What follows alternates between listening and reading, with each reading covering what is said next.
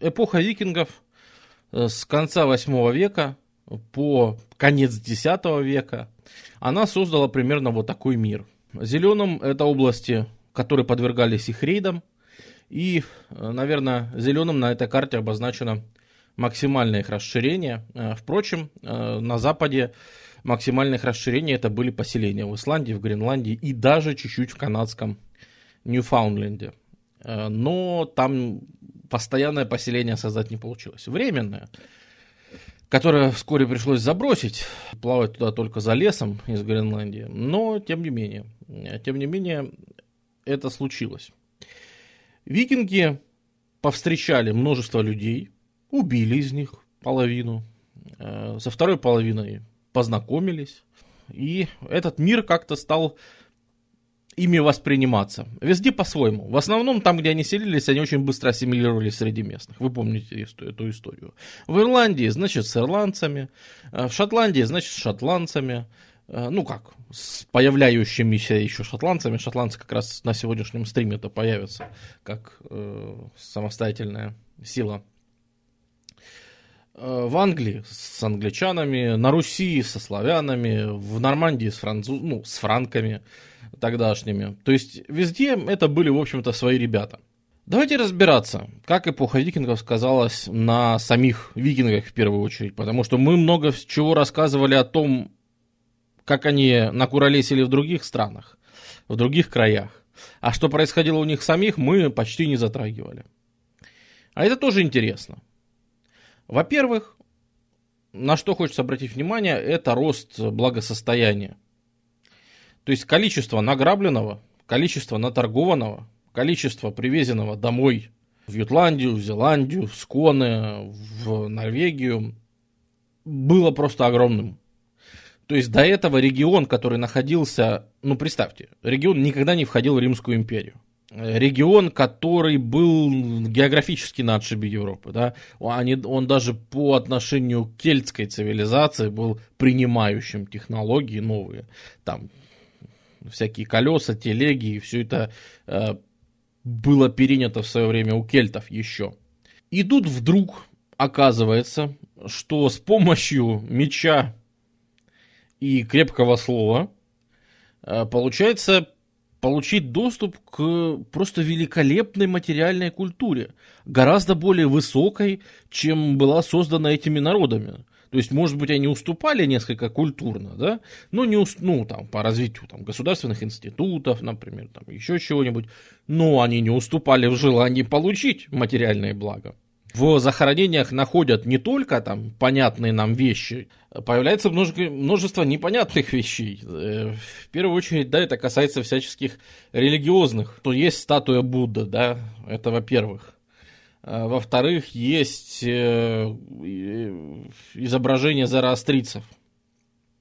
Потому что там же в свое время арабы пришли в Персию, и происходит исламизация Персии в которой до этого все-таки процветающей религией был зороастризм.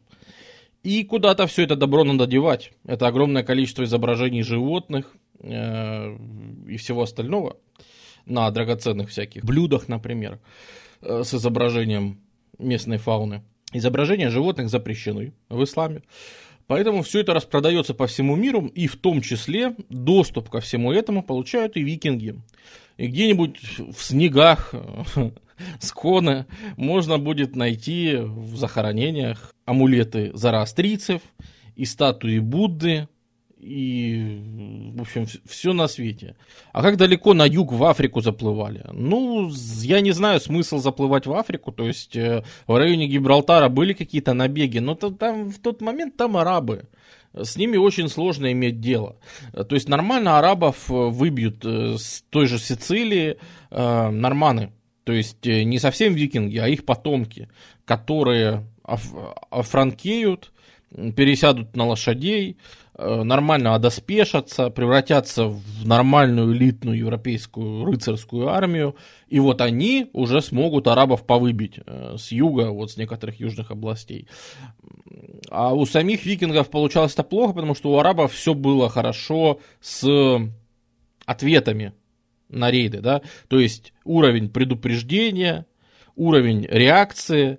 Все-таки армия там это легкая кавалерия, да, которая успевает быстрее реагировать, чем европейские армии э, на какие-то наплывы. И, в общем-то, грабить... Э, да и не особо было нужно, потому что арабы как раз были основным источником, куда все эти тучи рабов сбагривались. Потому что в Европе на самом деле накал рабства всю эту эпоху, он постепенно спадает. То есть вот как еще с римских времен начал рабство, уровень рабства стал падать. Ну, мы имеем в виду сельскохозяйственное рабство. Понятно, что иметь рабыню просто для каких-нибудь утех или иметь э, раба, который, ну, непонятно, раба, слугу, ну, в общем, человек, который тебе всем обязан, где-нибудь там по дому, который ходит у тебя убирается, там еще что-то делает, это ладно. Это, наверное, будет, наверное, никогда не исчезнет. Это он в нашем современном обществе есть. А имеется в виду вот это вот стандартное сельскохозяйственное рабство, когда куча людей просто на тебя вкалывает, причем в массовом порядке. Э, оно идет вот по, по, по неспадающей всю историю Европы все темные века. То есть в Европе с этим становится все хуже и хуже, э, и всех рабов их сбагривают как раз в мусульманские страны. И поэтому там в той же Испании на тот момент там находится Кордовский халифат, э, туда гораздо эффективнее с ними торговать, всех этих рабов продавать, за, иметь очень, то есть нормально. Получил ирландцев, продал туда, имеешь очень хорошую прибыль. Итак, во-первых, регион довольно сильно богатеет. То есть меняется очень сильно материальная культура. Это уже не те э, люди, которые были голодные до плодов цивилизации, которые приезжали, видели блестяшки, у них лезли глаза на лоб и говорили, ничего себе, я вот это вот сижу в своем фьорде, вот эти вот какие-то огрызки ем и хвалюсь тем, что у меня там кружка из железа какая-нибудь. А тут я приезжаю, у вас тут вообще можно разгуляться. Еды валом, ну, по сравнению со Скандинавией. Всего в достатке, опять же, по сравнению со Скандинавией. Давайте-ка я у вас это все заберу. Это вот эти вот местные морские короли, то есть повелители фьордов, да, я хозяин вот этого первого и второго фьорда э, налево, вот эти вот ребята, они из каких-то голодных банд по 20 человек, это становятся сытые, жирные коты, уважаемые мужчины, у каждого по нескольку жен, дружина становится профессиональными военными. То есть это не просто ребята, которым не было места дома, поэтому от нечего делать они натянули кожаную шапку и поехали воевать. Э, это уже люди, которые профессионально занимаются войной. Они не приезжают домой, чтобы там еще по хозяйству что-нибудь себе сделать. Нет, нет, нет. Это люди профессионально занимающиеся войной. Э, это люди, которые, в общем-то, из поколениями, поколениями, да, за, за весь 9 век, они больше ничего-то другого и не делают. Поэтому у них уже и запросы совсем другие, да, появляются претензии на то, чтобы, блин, вы знаете, я-то приехал, и тут я, конечно, уважаемый, но повелитель своего фьорда, а я видел, что там, где я грабил, там есть ребята, которые называются герцоги, там есть ребята, которые называются графы, там есть ребята, которые называются, а уж есть и короли. И это очень серьезно. Вот у них власть, понимаешь? То есть я даже могу их грабить, может быть. То есть я вроде как сильнее. Но по факту они все равно у себя на земле более уважаемые люди, чем я у себя на земле. И некоторые скандинавы начинаются вселиться в тех странах, где они есть. Ну, с Русью там вообще отдельный случай, там их и не заметили, да, то есть там это самая-самая верхушка. А там, где их заметно в, ну, в каком-то более приличном количестве, это, конечно же, Нормандия. То есть они селятся в Нормандии и становятся, например, теми людьми, которые успешно начинают отбивать викинские рейды. То есть викинские рейды почему были успешны? К ним никто не был готов они пенетрировали бедную распадающуюся франкскую империю, э, которая не могла ничего сделать с этими рейдами длинными вдоль рек, не была не готова к их отражению никак, и ну, просто не было никаких средств противодействия. Само общество сформированное, общество престижа, набеговая экономика, когда просто ты видишь, что ну забрать у соседа, который этого не ожидает, это гораздо-гораздо эффективней, и преступлением будет не забрать у него. Если ты такой дурак, что ты не можешь защитить свое добро, то я как бы выступаю как силы природы, которые тебя, дурака, учат защищаться в этом мире, понимаешь? И они Европу научат защищаться. Э, те же викинги, которые селятся в Нормандии, они начинают застраивать э, устья рек и все стратегические точками такой формой ранних замков, как Мот и Бейли. У меня сейчас картинки нет. Но это такие деревянные замки с небольшими валами, с небольшими насыпами. Просто укрепления э, но которые потом впоследствии перерастут в полноценные знаменитые европейские замки э, европейской феодальщины. И, в принципе, из этого во многом, из нормандских мотов и Бейли разовьются вот эти вот усеянные замками Европа, ну, средневековая Европа. Она во многом из этого э, родится. Э, кроме того, э, часть из них, э, ну, то есть их набеги на э, лучников, я так понимаю, они тоже не держали. Э, Корбин Даллас, ну, как тебе сказать, лучники были. То есть это были не выдающиеся какие-то луки, конечно же.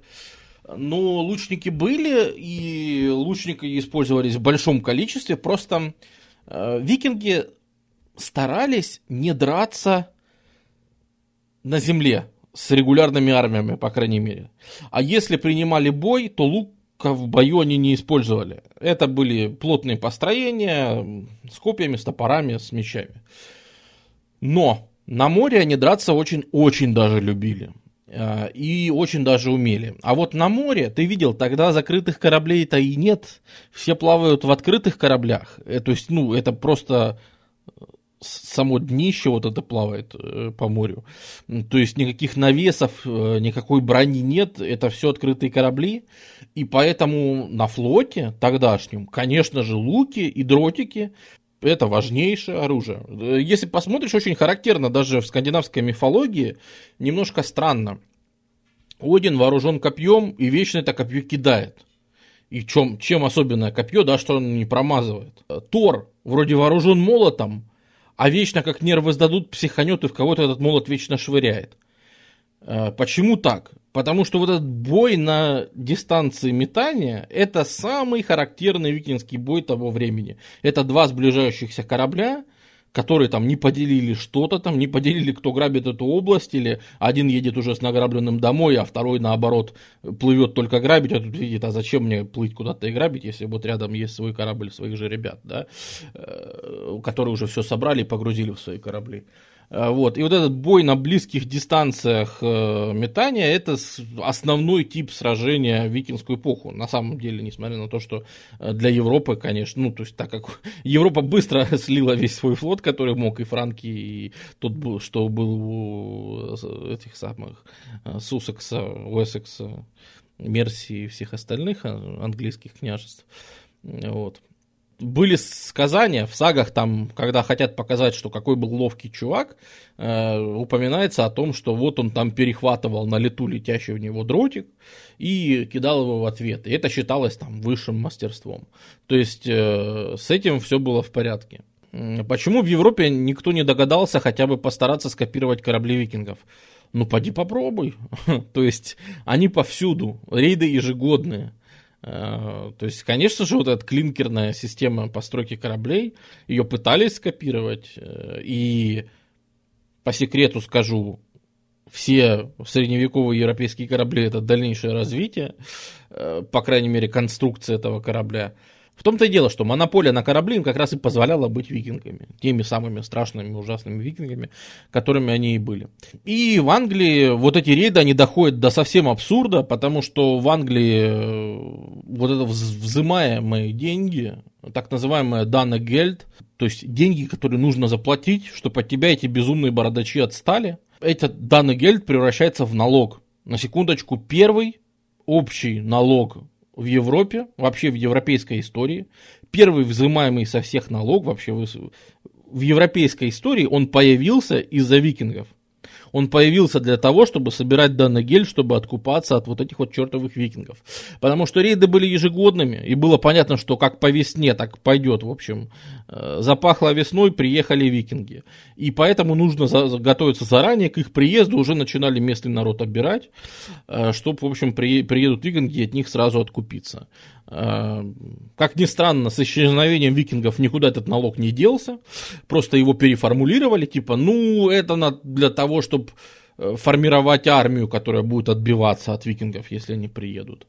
А потом это будет, ну, в общем, этот налог долго просуществует дольше, чем эпоха викингов, на самом деле. И вообще под сбор этого налога в Европе будет впервые, на секундочку, создана книжка, знаменитая книга э, страшного суда, первая в Европе перепись населения. Своим появлением, это первая в Европе перепись населения, обязана тоже викингам, как ни странно. То есть мир стал меняться, естественно, и запросы у людей стали меняться. Вот правильно Дартун спрашивает, что куда же они эти деньжищи стали тратить? И это совершенно верный вопрос. То есть, понятное дело, что можно и пропить, и проесть, и это обязательно. Потому что традиция перов, опять же, вы сидите в своем зале, в своем халле, не в халле, конечно, но в каком-нибудь своем длинном зале. Вы сидите и устраиваете пир, и это важнейшая, почти сакральная и очень ритуализированная фигня в скандинавской истории. Так что пропить деньги это не постыдная штука, это очень правильная штука, с медовухой, всякими кабанами. Причем конкретно на этих пирах собирались, где собирались все, э, там ели, только тогда ели конину, это считалось специальное жертвенное мясо, и все ели из общего котла, ели этого коня, и это всех объединяло, и это считалось очень важным. И мы еще с этим столкнемся. Почему? И, например, там роль женщины в чем была важна, что то, кого как кто обслуживает, женщина всех обслуживали. Они носили вино, носили медовуху, носили пиво, носили мясо. И порядок и качество обслуживания решали, определяли сами женщины. То есть не было такого, что муж подкатывает и говорит, слушай, Валя, ты, значит, а, вот ему еду не носи, а носи ему. Она носила так, как сама считает нужным. И из-за этого появлялись, ну, там, иногда трения, там, непонятки, всякие интересные вещи. Но это показывает, да, что по сравнению там с, некоторыми обществами другими, в скандинавском все было в порядке, если женщина могла себе позволить конфликтовать с мужем из-за того, что ей один там из ее друзей не нравится, и она говорит, опять ты с Олафом, значит, сегодня будете сидеть бухать. И она специально не несет, вот ему и Олафу, она специально не, не, не, не несет им брашки. Вот специально каждый раз мимо них проносит, и раз, и два, и три. Понятно, что потом они будут выяснять отношения, но тем не менее она могла себе это хотя бы позволить. Это далеко не... Это... В скандинавском обществе женщина имела достаточно много прав, особенно по отношению к тогдашней Европе. Э, развилась ли скандинавская религия в эту эпоху? Да, Рэви Кул, скандинавские культы, они Э, развиваются, но, опять же, это же время соприкосновения с христианством, понимаешь? С одной стороны, действительно, скандинавская религия, она развивалась, и, например, даже вот там в эту эпоху, там 8-9 век, видно, как Тор выходит на первое место, как бог, э, там свежие храмы созданные, они чаще помещают Тора в середину, культ Тора становится более важным. Рунические камни, которые возводятся, а возведение рунического камня – это тоже показатель, что у тебя много денег. И если в древности рунические камни ставились только какому-нибудь там выдающемуся по их меркам человеку, да, то в описываемую эпоху появляются рунические камни, это такие здоровезные монументы, э, которые там надо правильно еще на нем там нанести, значит, э, надписи, там, изображения, все остальное, на которых, э, например, изображено поставлено в честь там моего там друга Ингвара, который погиб на Руси, например. Вроде бы он ничем таким выда... никем выдающимся не был, да. Они все чаще упоминают Тора, Э, в каких-то религиозных формулах, чем опять того же Одина. Это с одной стороны. С другой стороны, они соприкасаются с христианством, и это порождает э, некий кризис э, скандинавской мифологии, даже в ту эпоху, когда они еще не начинают массово сами креститься и переходить. Какие письменные памятники, какие-то письменные памятники, написанные рунами, есть? Понимаешь, Солимун, руническая письменность это неполноценная письменность. То есть она прикладная, религиозная, это некие формулы, это, ну вот, например, на мече написано. Э, от первого лица, кстати, что характерно и сразу выдает скандинавскую вещь, это то, что они писали от первого лица. Например, меня сделал такой-то. Э, меня, то есть э, от имени предмета да, могло говориться чей-то предмет или рунический камень с именем, или какие-то формулы, то есть ничего такого сложного, большого, содержательного, по крайней мере в ту эпоху, вот старым руническим письмом, э, ну как-то не получалось выражать.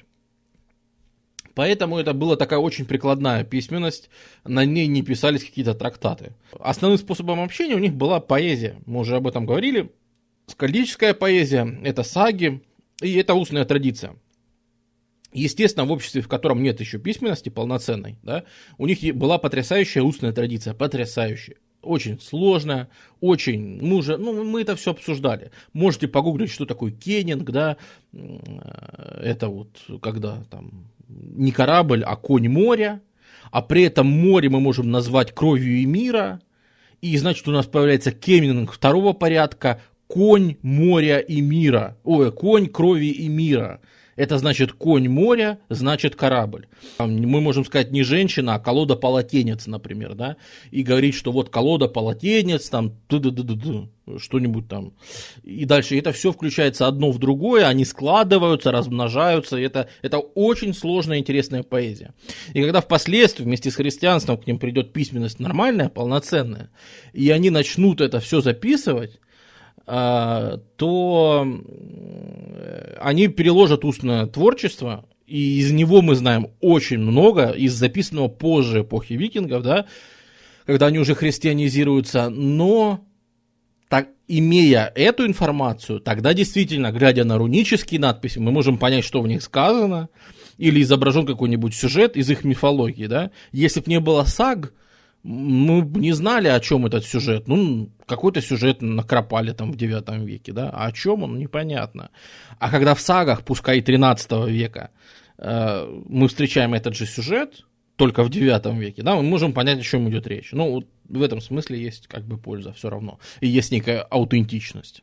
Ну да, старшая, младшая Эда, это сейчас то есть редкий исторический источник, который и сейчас читать очень увлекательно. Но главное, на что идут, конечно, эти претензии, это на построение собственного государства. И действительно, у людей появляются замашки, очень серьезные, на то, чтобы начать рулить чем-то большим. И возвращаясь домой, многие из этих викингов, они уже не довольствуются тем, что своим статусом повелителя фьорда они начинают возвращаться домой с претензиями больших европейских, ну, хотя бы герцогов, а то и больших европейских королей.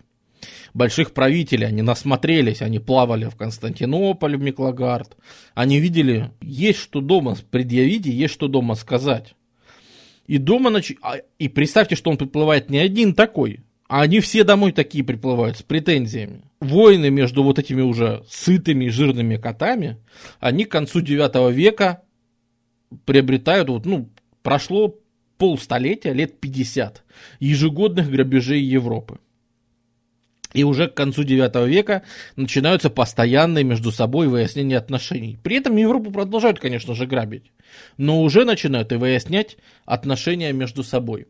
И, наверное, первым таким очень важным моментом э, в этой истории является э, битва при Хаверсфьорде.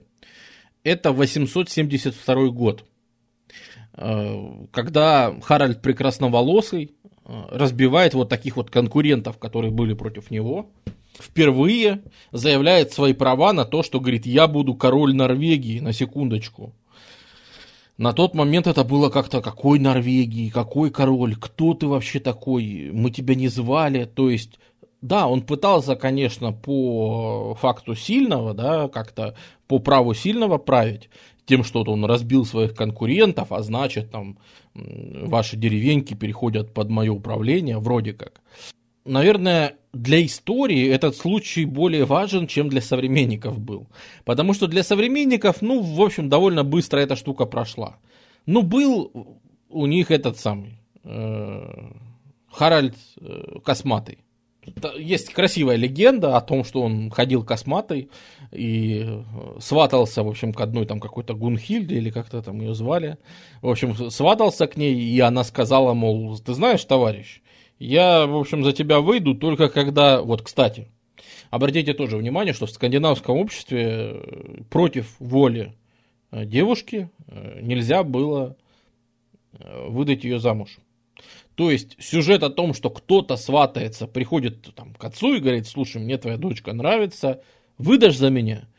И э, очень часто мы встречаем, почти всегда, мы встречаем формулировку типа, ты парень нормальный, я не против, если дочка не против, то, как бы, пожалуйста, совет да любовь.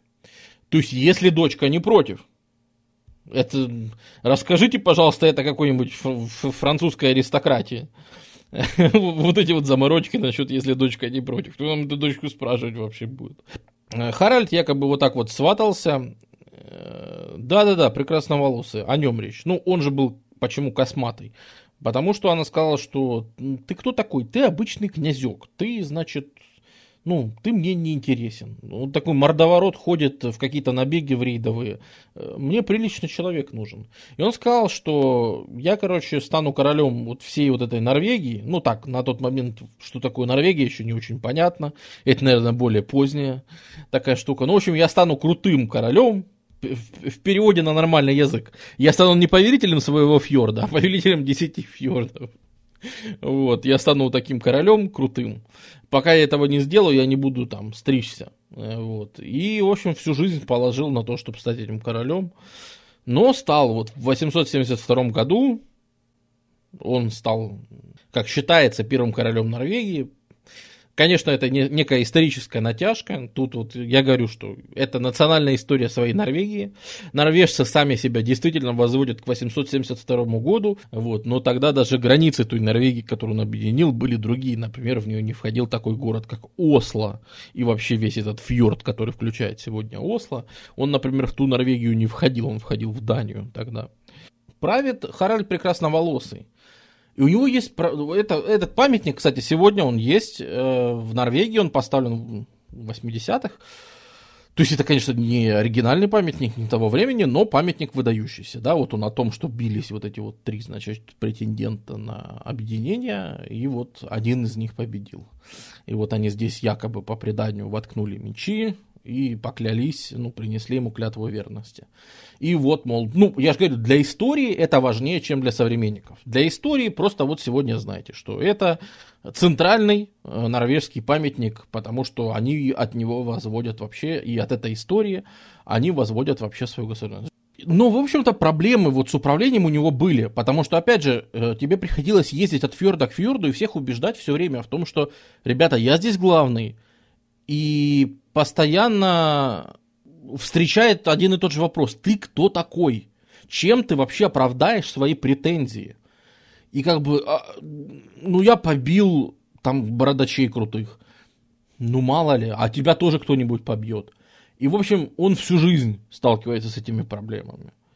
И с этими же проблемами сталкивается его сын э, Эрик э, Кровавая Секира. Сочное, да, имя? То же самое, сталкивается постоянно с этой проблемой, но тоже ведет курс на то, что, ребята, давайте объединяться.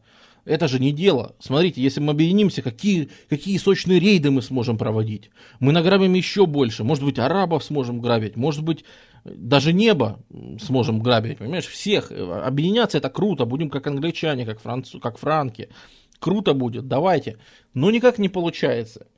И впервые получится создать более что-то менее устойчивое, на этой территории только при внуке его, при Хакане Добром, который на вопрос, а какое ты право имеешь там и править, он скажет, ребята, вы что-нибудь слышали о христианстве?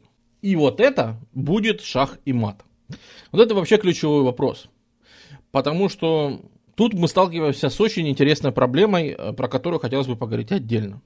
Потому что действительно, ко врем... к его временам, ко временам Хакана, то есть к началу X века, уже становится довольно частым такое явление, э, как крестившийся викинг. В основном это, конечно же, вспоминаем, да, викинги будут креститься, потому что будут ездить, например, э, в Византию и там вступать в гвардию, будут становиться варягами. Это раз. Э, викинги, которые селятся в Нормандии, одним из их условий это принять крещение. Это два. Викинги, которые живут в Данилаге, постоянно пропитываются идеями христианства. Это три. Рабы, которых собирают викинги, по крайней мере в западном мире, преимущественно христиане. И они тоже оказывают э, какие-то христианские влияния на своих хозяев. Это четыре. Не нужно думать, что обращение в христианство было таким, что вот приехал викинг, всех побил и тут же сказал, ой, нет, теперь я молюсь Христу. Ни в коем случае, ничего подобного. Их христианство еще ни на что не похоже. Это совершенно, совершенно другое христианство, которое они сами, возможно, поначалу, многие из них, некоторые из них, не воспринимали всерьез. То есть мы знаем о том, что они крестились по нескольку раз. Пример известный случай, когда, ну это такое, опять же, случай, это что-то типа cool но на основе этой cool, примерно понятно, какие нравы были того времени. А, значит, э, когда викинги приезжают и с ними договариваются, что вот э, мы вас тут, значит, поселим, и хорошо, но вы должны принять крещение. И вроде как они должны принять крещение, и им выдают после этого, их окропили водой, там все, все как полагается, и после этого там выдают какую-то одежду из мешковины, из какой-то, то есть, ну, плохую одежду дали. И викинг постарше выходит и говорит, послушайте, ребята, что тут не так? Я крестился уже раз двадцать. И каждый раз, когда я крестился, мне христианские правители, во-первых, давали красивую белую рубашку, чистую. А, во-вторых, одаривали меня дарами нормальными. А, а вы одеваете меня как раба, даете подпоясаться какой-то веревкой, вы хотите, чтобы я вышел отсюда и выглядел как дурак? Э, меня моя дружина засмеет. Если я отсюда выйду в каком-то мешке непонятном. Как бы это дело не годится, крещение отменяется, я вообще на таких условиях я не согласен. Вот. Поэтому, ну, то есть, э, примерно на вот таком уровне это крещение и воспринималось, да. В лучшем случае серьезно это крещение воспринималось, потому что для них это было что-то типа принятой на Западе, формой присяги.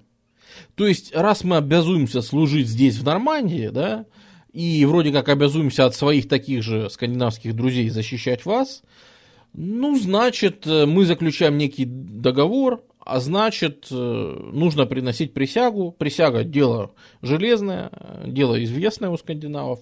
Ну, а у вас, в вашем мире, таким образом приносится присяга, да? Поэтому, конечно же, я ее принесу. Плюс, если речь заходила о какой-то, ну, о том, что, значит, смотри, это вообще религиозная тема, и вообще-то надо молиться теперь Христу, да, они это воспринимали, как они же многобожники. Довольно просто крестить язычника, потому что с точки зрения язычника Христос это еще один бог. Поэтому ему легко принять идею о том, что ну вот есть мои боги и есть еще некий Христос.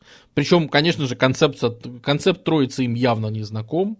Для них Христос, Бог, Дух, Дух Святой, все это, конечно, естественно, это все вообще одна тема. Понятное дело, что не делят. А, и, конечно же, Христос сам себя родил. Он, конечно же, свой отец и свой сын одновременно. Для скандинавов в этом нет никакого противоречия, потому что Один сам себя в жертву приносил себе, да, поэтому, ну, в общем-то, как-то это... Для них такие вещи достаточно стандартные считаются. Вот, это, это христианина сложно в язычество обратить, да, потому что у него установка есть, что Бог един. Это действительно, это сложно э, чтобы их было два еще кого-то, а так плюс один, как бы, это их не сильно волнует. Ну и вообще, вообще, давайте, наверное, парочку слов все-таки скажем о скандинавской религии, потому что на этом примере можно будет все-таки понять, чем же христианство-то зацепило. То есть во что верили эти люди? Понятное дело, что мы можем сейчас рассказывать про валькирий и про всякие истории, когда встречаются э, две команды викингов, начинают друг друга бить на поле битвы. При этом появляются валькирии, которые они любят, это же сейчас сражение. То есть в сражении сейчас выяснится, значит, кто из этих всех воинов самый достойный. И они начинают из кишок воинов, павших, там, плести, значит, песнь битвы, которая только распаляет всех дерущихся, и они там с еще большей радостью друг другу вспарывают животы. И, в общем, вся эта кровавая вакханалия, в общем, это религиозные представления темных веков, да. Религиозные представления скандинавов выглядят примерно так.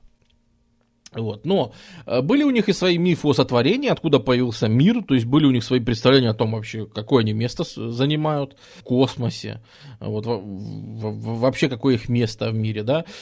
Если вкратце, не вдаваясь в более поздние упрощения, потому что понятное дело, что в совсем финальной стадии это язычество начнет еще и заимствовать э, очень много там, из христианства, и появятся всякие гностические вот эти вот объяснения там э, с абстракциями всякими, типа был огонь, был холод, они воссоединились, и пошло-поехало, в общем, это уже немножко более поздняя штука. Нет, э, если брать какие-то более ранние ранние, более древние формы, такие индоевропейские еще, того мифа о сотворении, который у них был, это сначала было холодно, то есть везде был какой-то лед, камень, холод, и вот как бы ничего не было. Да? И из этого холода, из камня как-то выделился вот этот, э, такое существо, как Эмир. Ну, он спал, он не был ни мужчиной, ни женщиной.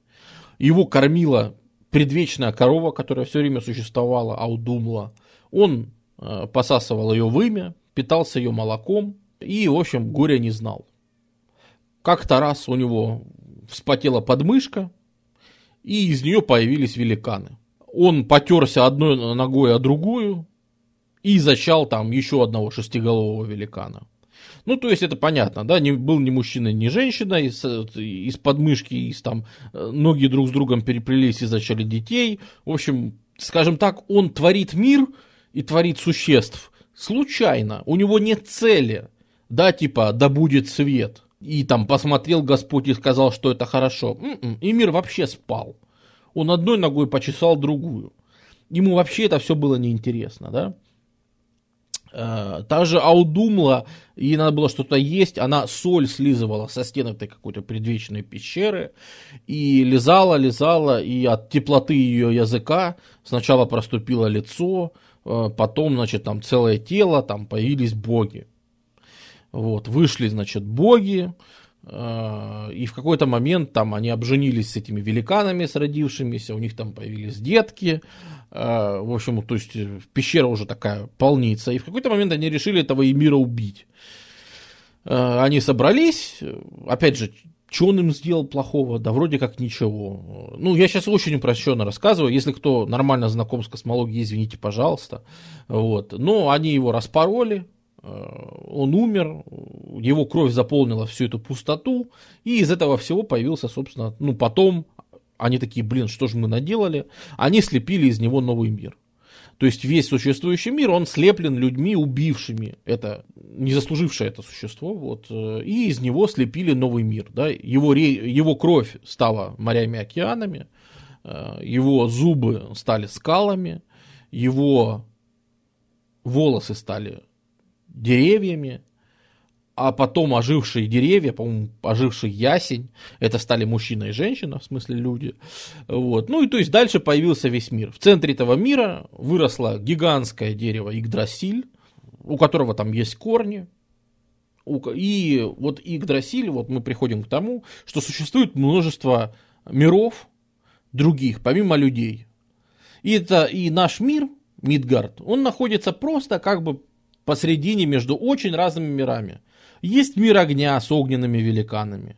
Есть мир там с э, этими самыми Йотунхайм, с великанами льда. Э, и обратите внимание, что мертвые живут в мире Хель, ну, мы уже это обсуждали на прошлом стриме, впрочем. Действительно, английское слово hell происходит отсюда, то есть для латинского инферно, которое тогда использовалось для обозначения ада. У германцев, ну, так как это общегерманская, на самом деле, мифология, вот. Но германцы особо о себе ничего не, не оставили, поэтому мы знаем только по скандинавам, во что они там верили. Вот. Ну и Хель, это, в общем-то, оттуда же. И, в общем-то, в принципе, дальше вот эта вся история. То есть они и так представляли, что мир не обязательно содержит, то есть потенциально будь готов увидеть что угодно огненных великанов, эльфов, карликов, гномов, финнов. Там в Асгарде боги живут.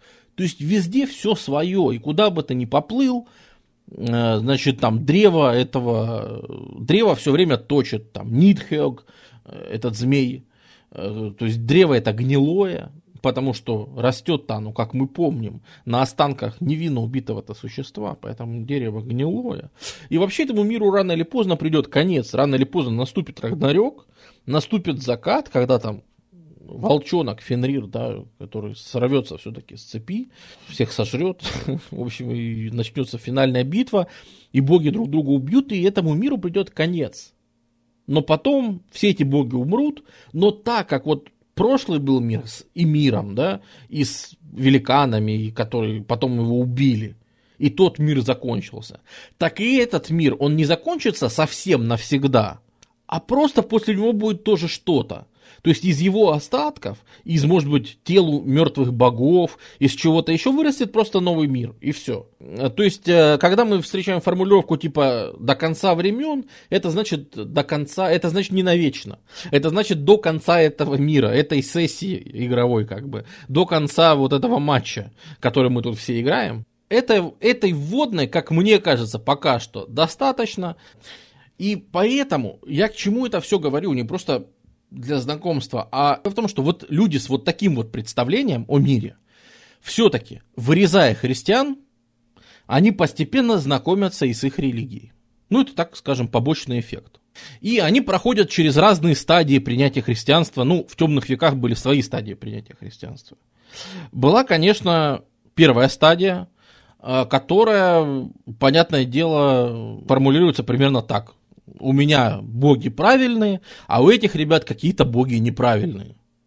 Тем более, у меня боги правильные, я живу бедно, а у этого боги неправильные, но он живет богато. Что это за несправедливость? Они молятся неправильным богам, а живут богато. Это совершенно, совершенно несправедливо, поэтому то, что мы у них отбираем богатство и сами богатеем, это только восстанавливаем справедливость.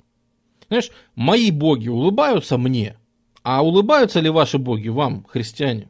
Но после этого, на следующей стадии, все-таки приходит понимание, что что-то тут не так. Я, конечно, навожу ужас на христиан. И дома я, конечно, уважаемый мужик. Но это все потому, что дома сидят такие ребята, которые не видели этой Европы. Они не видели каменных строений, они не видели башен, они не видели их дворцов, храмов, дорог, инфраструктуры, всего мельниц, всего остального. Они этого не видели. Поэтому дома я считаюсь крутым. Я привожу богатство, которое дома, конечно, не видали. Но, честно говоря, домашние после Европы выглядят просто как село неасфальтированное. Я-то был там, в Европе. И я видел, что на самом деле там круто. И после Европы приезжать домой несколько стыдно. Потому что ты видишь, насколько дома все убогонько. И как же так? Получается, мои боги правильные, но земли моих богов это просто драные деревни по сравнению с землями вот этих неправильных богов. Что-то тут не так. Это довольно неприятная мысль. Если вот важна, да, удача. Если удача на стороне моего бога, что же я так хреново живу? А может быть, все эти крепости, все эти телеги, все эти, в общем, вся эта инфраструктура, еда, богатство, поля плодородные. Может, это все потому, что их бог тоже имеет какое-то сопричастие. Это, конечно, они не считают, что, значит, надо сразу от всего отказаться. Но на всякий случай попробую-ка помолиться и их богу тоже. Может быть, этот Христос, о котором они говорят, может быть, это не так уж и плохо, если я попробую помолиться их богу. И действительно, мы встречаем истории о том, как заблудившись на корабле, попавший там в сплошной туман, э, викинги начинают молиться одному богу, начинают молиться второму, третьему, да, ну, это уже позднее, это уже христиане, конечно, записывали. И вот якобы им ничего не помогает. И дальше они молятся, молятся христианскому богу, и туман рассеивается, они выплывают, и все им э, помогает. Э, идет, конечно же, работа проповедников, которые, там, святой Анскар, например, очень известный, да, потому что приезжает какой-нибудь святой Анскар э, к викингам и говорит, ребята, не знаете Христа, ваша жизнь пуста. Давайте-ка я вам расскажу, как правильно жить. Они говорят, слушай, никакого Христа не знаем, ничего не знаем, э, рабы есть. Хочешь рабов? Он говорит, да, пожалуй, да. То есть это были люди, продайте мне, пожалуйста, ваших мальчиков. И вот этот вот святой Анскар, он покупает именно рабов-мальчиков, малолетних, и начинает их с детства обучать как бы монашеству. То есть начинает их превращать в будущих э, монахов. Начинает их готовить. То есть они одновременно люди и которые видели и викинги, викинскую культуру, да, норвежскую вот эту, ну, северную эту культуру, датскую, он в Дании в первую очередь был. Но с другой стороны, они видят и христианскую культуру того времени. Э, то есть они с детства обучаются обеим культурам, и поэтому они понимают, какие слова, возможно, нужны для убеждения э, скандинавов. Это сработает, как ни странно, потому что та версия христианства, которая учит скандинавов, она, конечно же, совершенно, то есть, э, в первую очередь они обращают внимание на то, что похоже со скандинавской религией. Говорят, что на самом деле, ребята, это ведь то же самое примерно. Это же примерно то же самое, во что верите и вы. Вот вы что говорите? Что э, змей Нидхёк, вот теперь просто следите за руками, потому что это сейчас будет шедевры э, раннесредневекового богословия. Смотрите, есть змей Нидхёк который точит гнилое древо. Говорит, у нас был такой сад вечный в раю, и там Господь сказал, ни в коем случае не ешь с этого дерева, оно гнилое. А змей подполз и сказал, нет, давай, ешь с него. Оно гнилое, конечно, но ты с него ешь. И Бог жил, и, видимо, люди жили в Асгарде, но змей, который со дна, подговорил Адама и Еву сожрать с этого дерева плоды. И Бог сказал, валите с Асгарда нахрен, чтобы я вас тут больше не видел. И столкнул их вниз, ну, собственно, в Мидгард. И так они стали тут жить. То есть, ребята, мы вообще-то верим в одно и то же. Идем дальше. Вы говорите, что у вас тут есть что всех ждет Рагнарёк. А вы знаете, что сейчас грядет тысячный год нашей эры? А тысячный год нашей эры от Рождества Христова, это на секундочку, будет апокалипсис, то есть конец света. Та самая финальная битва богов, о которой вы говорите. Выйдет архангел Гавриил с горящим мечом и начнет кромсать демонов, вот эти армии Сатоны воинство небесное столкнется с воинством, в общем, адовым. И вот, вот, апокалипсис уже очень скоро. Ребята, готовьтесь. Страшный суд грядет. Это все будет очень скоро. Кроме того, говорит, а вот вы знаете, вы молитесь Тору, скажите, а вам не кажется, что наши кресты и ваши молоточки Торовы, это вообще-то одно и то же? Просто вы где-то по дороге потеряли, потеряли вот немножко там верхнюю часть, но в принципе-то это знак-то один и тот же. То есть вы и так уже нательные кресты давно носите. Просто вы не знали на самом деле, вот как это трактовать, и у вас был кризис. И вы думали, а почему же так? Иисус, спасибо тебе. И вы всегда думали, что а почему же вот мы живем хуже, чем Европа? Почему Европа живет богаче? Откуда в Европе замки, торговые города, дороги? А это вот потому, что вы неправильно делали э, кресты. Вы их делали в виде молотка, а надо просто продолжить. И вообще-то Христос это и есть Тор на самом деле. То есть, ну, понятное дело, что зависело от э, того, кому они проповедовали, с кем они разговаривали. От того, что Христос это Тор, до таких историй кому-то приходилось рассказывать, что, например, э, Христос сражался с Тором и победил его.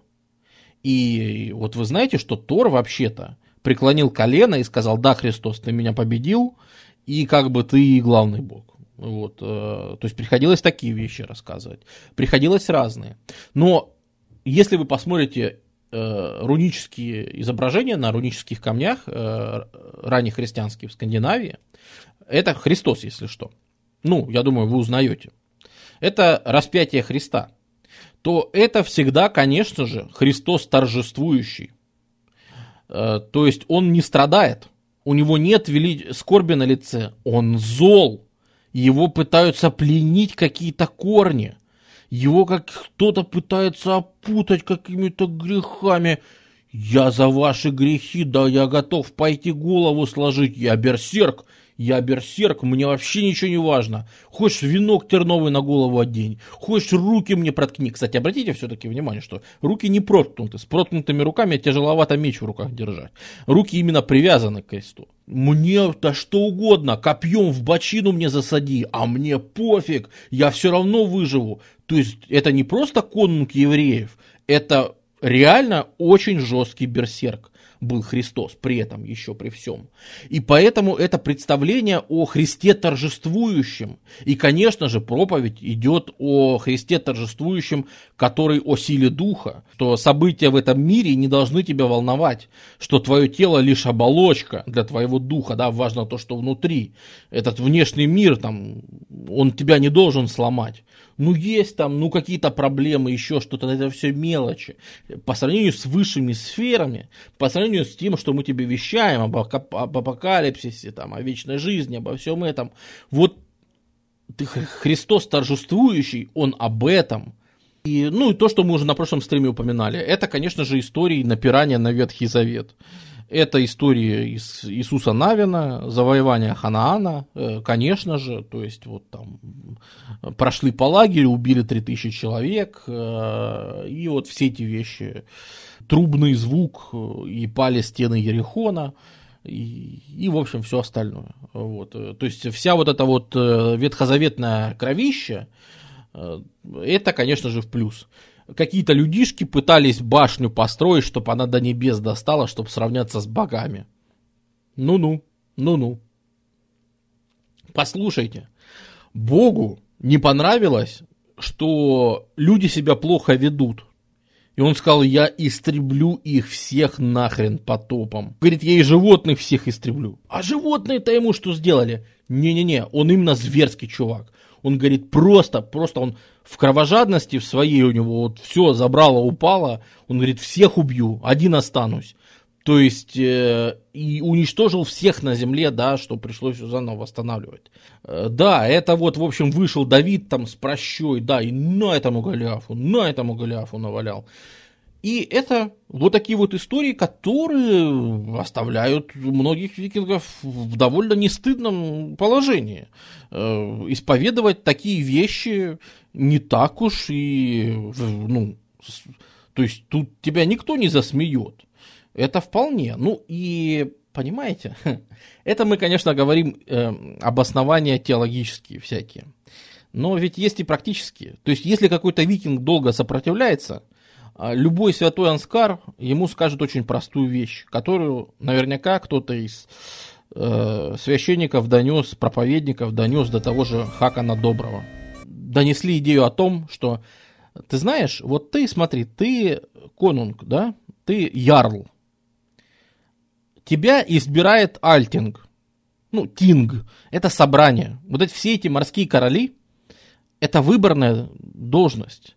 То есть ваше сообщество мужиков выбирало тебя, что ты нами будешь рулить. И все держалось на уважении, ну вот на престиже, собственно. Ты приносишь множество э, даров, множество материальных благ с рейдов, у тебя много престижа, тебя выбирают местным ярлом, который всеми управляет. Но решает Тинг, собрание. Какой-нибудь исла- исландский Тинг это древнейшая демократическая институция Европы. Он возводит себя к 950 примерно году, там, или к 935. Э, то есть э, это, ну вот, э, это то, что считается сегодняшним исландским парламентом.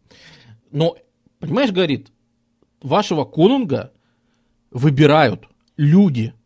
А раз выбирают люди, то они могут тебе, или Эрику Кровавой Секире, или Харальду Прекрасноволосому сказать, мы тебя выбрали, и мы тебя теперь же и нафиг шлем.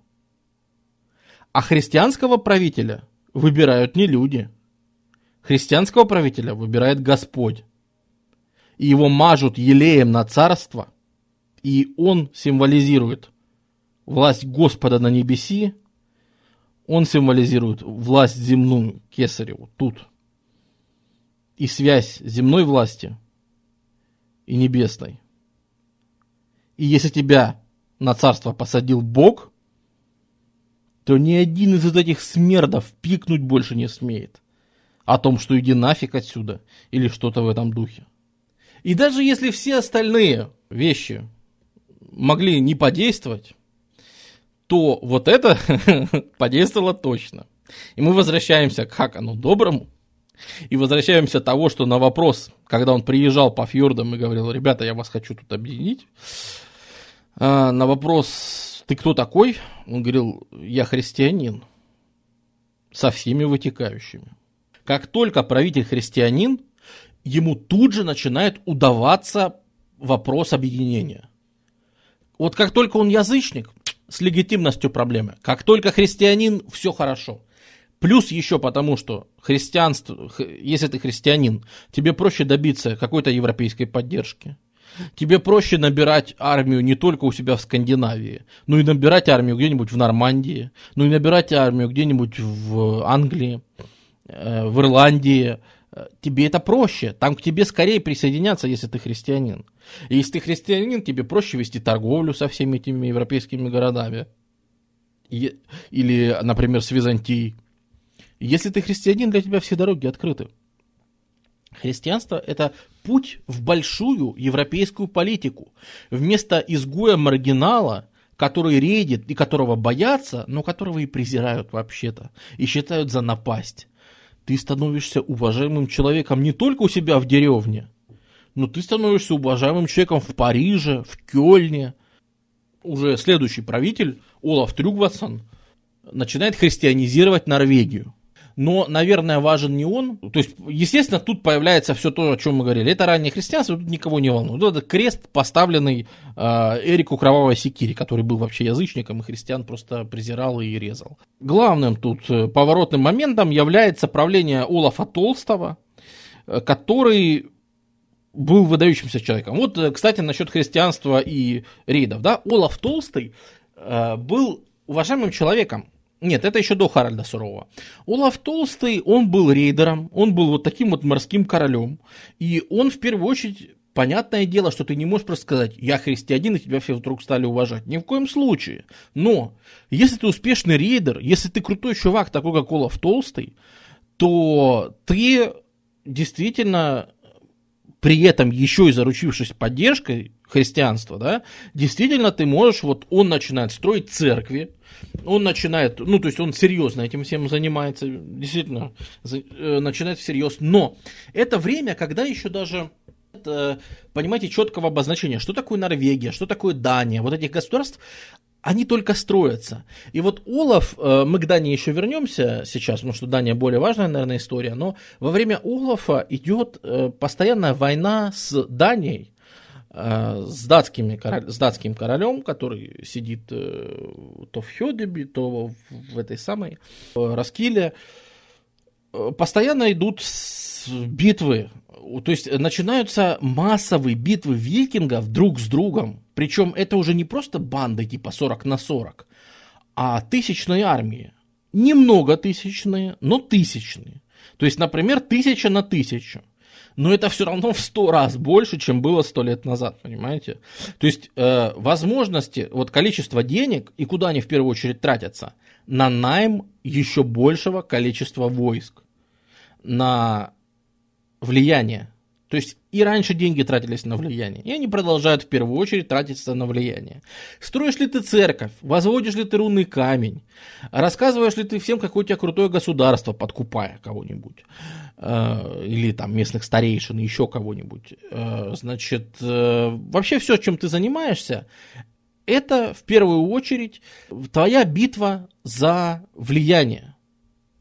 И вот Олаф тогда, он проиграл битву за это влияние, он поехал на Русь, собрал там бригаду, у него на Руси жила Ингигерда, его любимая, э, потому что когда-то планировался брак между Ингигердой и Олафом в молодости, для того, чтобы заключить союз там со шведскими э, танами. Э, действительно, такой союз планировался, но потом этот брак э, ну, не получилось заключить, и Ингигерд отдали за Ерицлеева, ну, в смысле, за Ярослава Мудрого. И она уехала в Киев.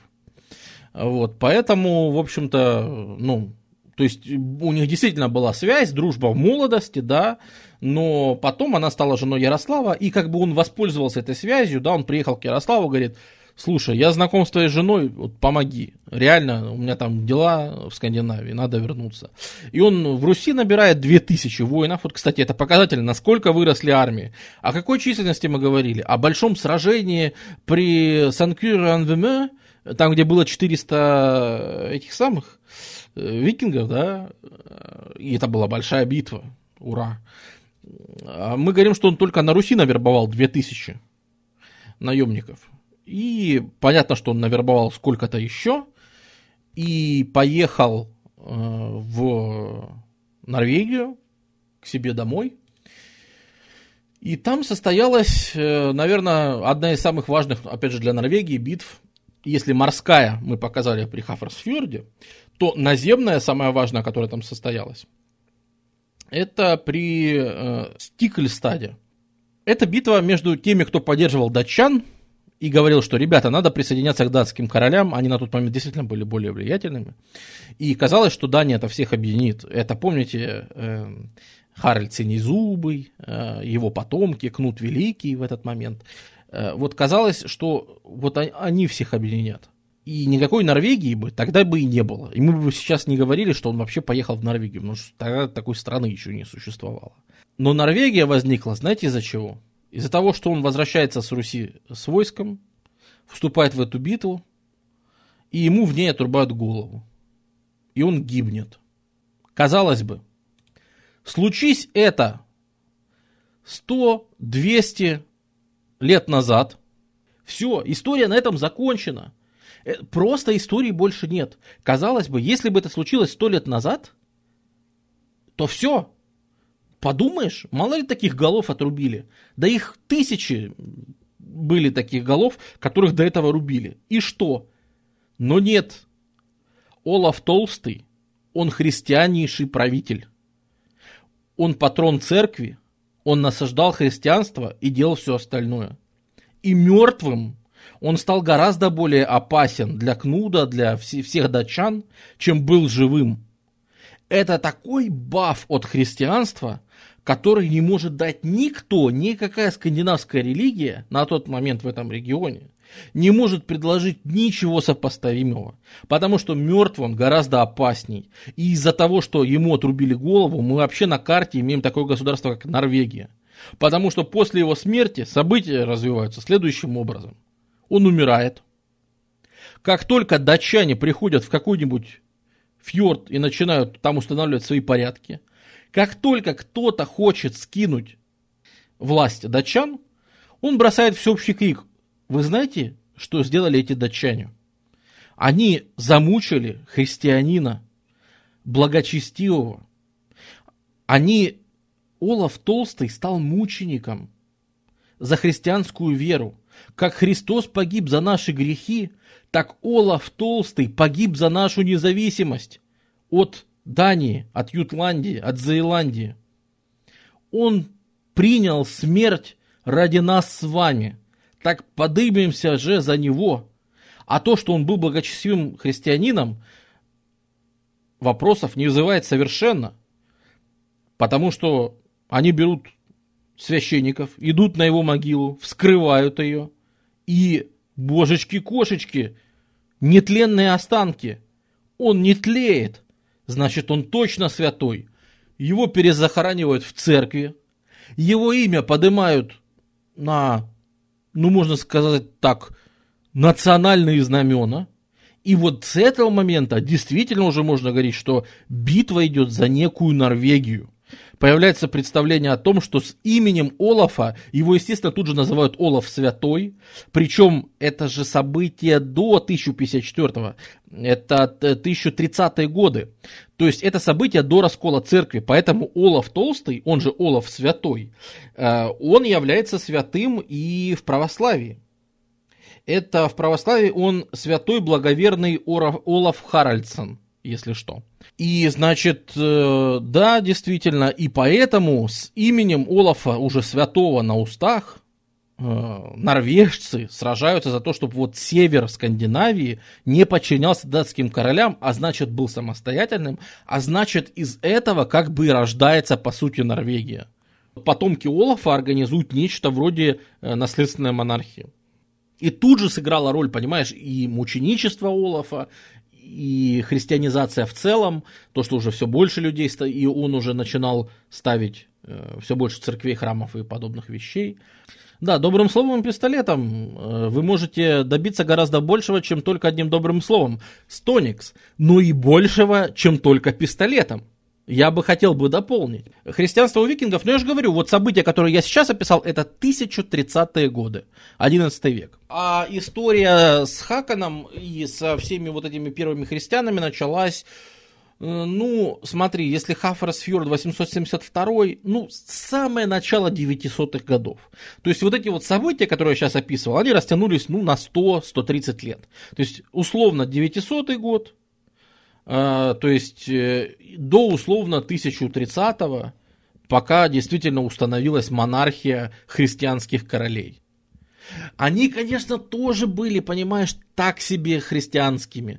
То есть была большая проблема. Вот помните, мы описывали, что есть пир торжественный, на котором э, этот король обязан делить э, конину жертвенную с, со своими дружинниками. И это некий сакральный ритуал. Он очень важен для объединения всех людей. Он очень важен для того, чтобы они чувствовали себя частью единого э, целого. Пир объединяет. Э, а попал этот пир на пост, например. И вот что делать? Он пост, ему мяса нельзя. И они долго совещались, но пришли к компромиссу. Получилось и христианство соблюсти, и пост поддержать. Они договорились так, что он подойдет, и вот все будут жрать из этого общего котла мясо, а он подойдет и подышит э, паром от этого мяса.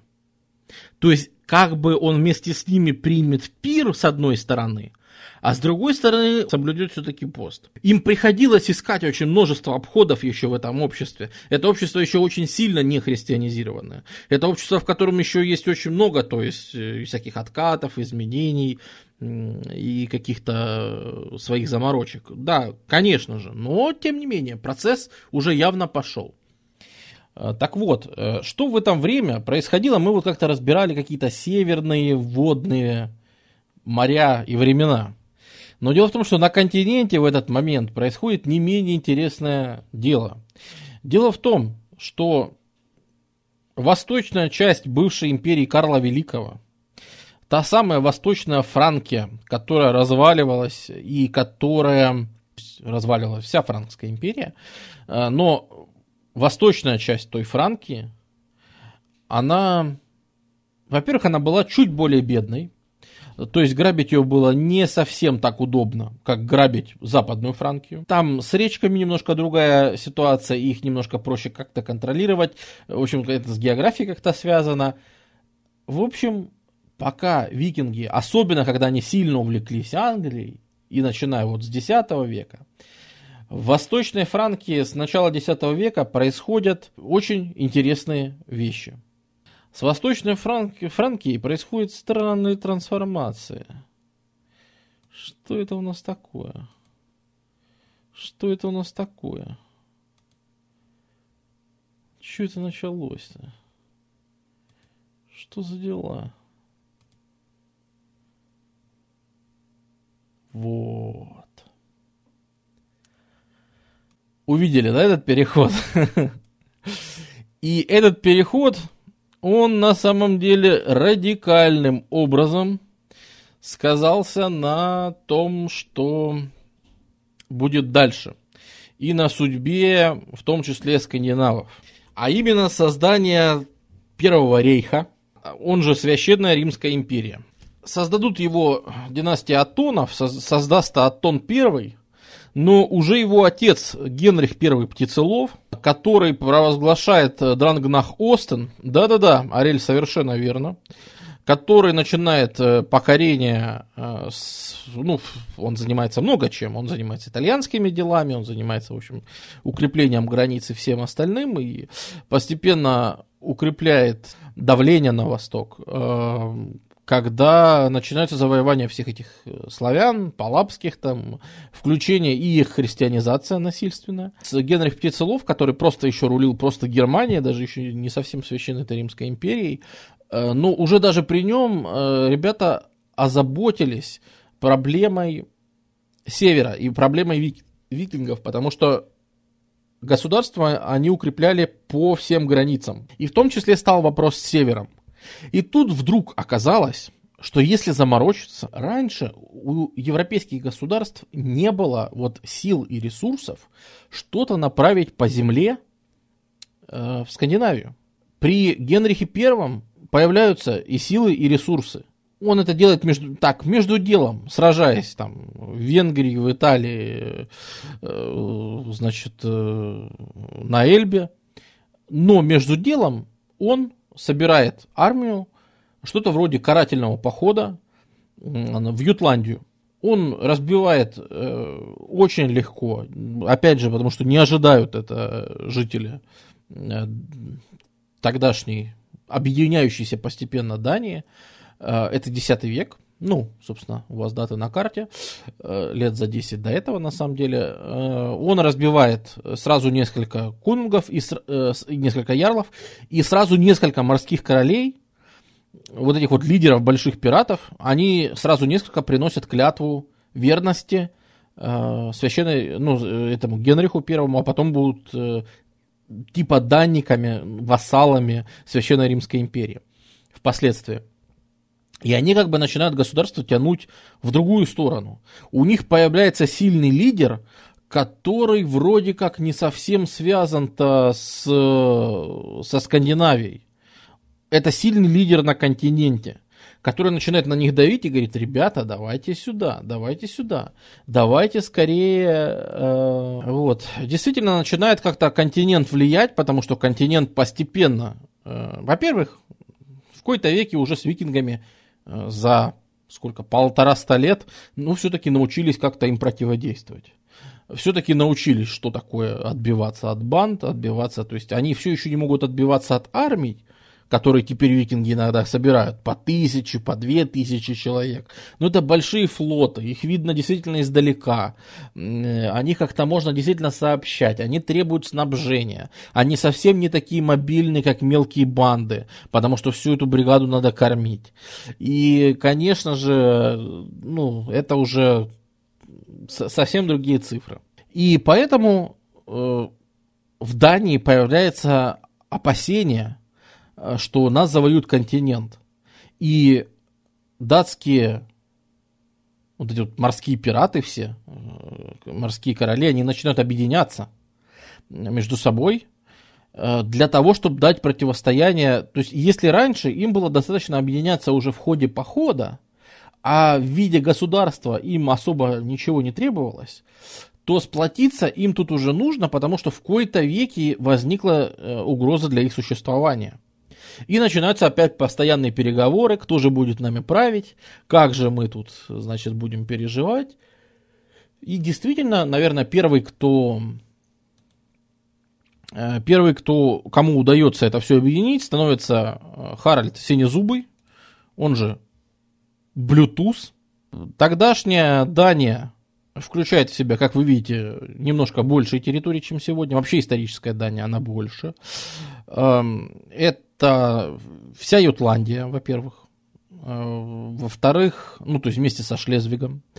Э, во-вторых, это Сконе. Это Южная Швеция. Э, я не знаю, почему он тут не покрашено красным. И в-третьих, это Фьордвик, там, где Осло находится. То есть то, что сейчас Норвегия. Действительно удается ему объединить вот эти вот территории э, под собой, назвать себя нормальным Рексом всех этих территорий. И вот же совпадение, да, он тоже христианин. Вот как-то это все идет одно за другим. Опять то же самое, что те люди, которые, которые предлагали объединяться, не применяя христианство, у них ничего не получалось. Харальд Синезубый приходит и сразу предлагает монархические институты власти, то есть выстраивание монархии полностью по подобию нормальной европейской, э, германской, французской, франкской, там, английской. Эм, и, конечно же, вопрос о христианизации тоже снятый полностью, потому что это, э, ну, это жесточайшая христианизация, очень жесткая. То есть, э, все, что, ну, все, что вы, в общем, можете себе представить. Все эти истории про то, что э, кто-то там пришли, при, приехали на какой-то фьорд, сказали, ребята, христианизируйтесь. Они сказали нет и закрылись в своем священном длинном зале. Ребята, которые пришли их крестить, сказали, ну, на нет и суда нет. Взяли и подпалили этот зал. И всех, кто из зала выскакивал, всех их насаживали на копье. Вот. Ну, что ж, бывает. Но нас даже интересует не столько Харальд, он интересный, у него интересная военная судьба, э, с его войнами и всем остальным, и с тем, что он вот христианство ввел. Это, конечно, да, и он ценится за то, что он ввел это христианство и, в общем-то, показал всем, что такое христианство.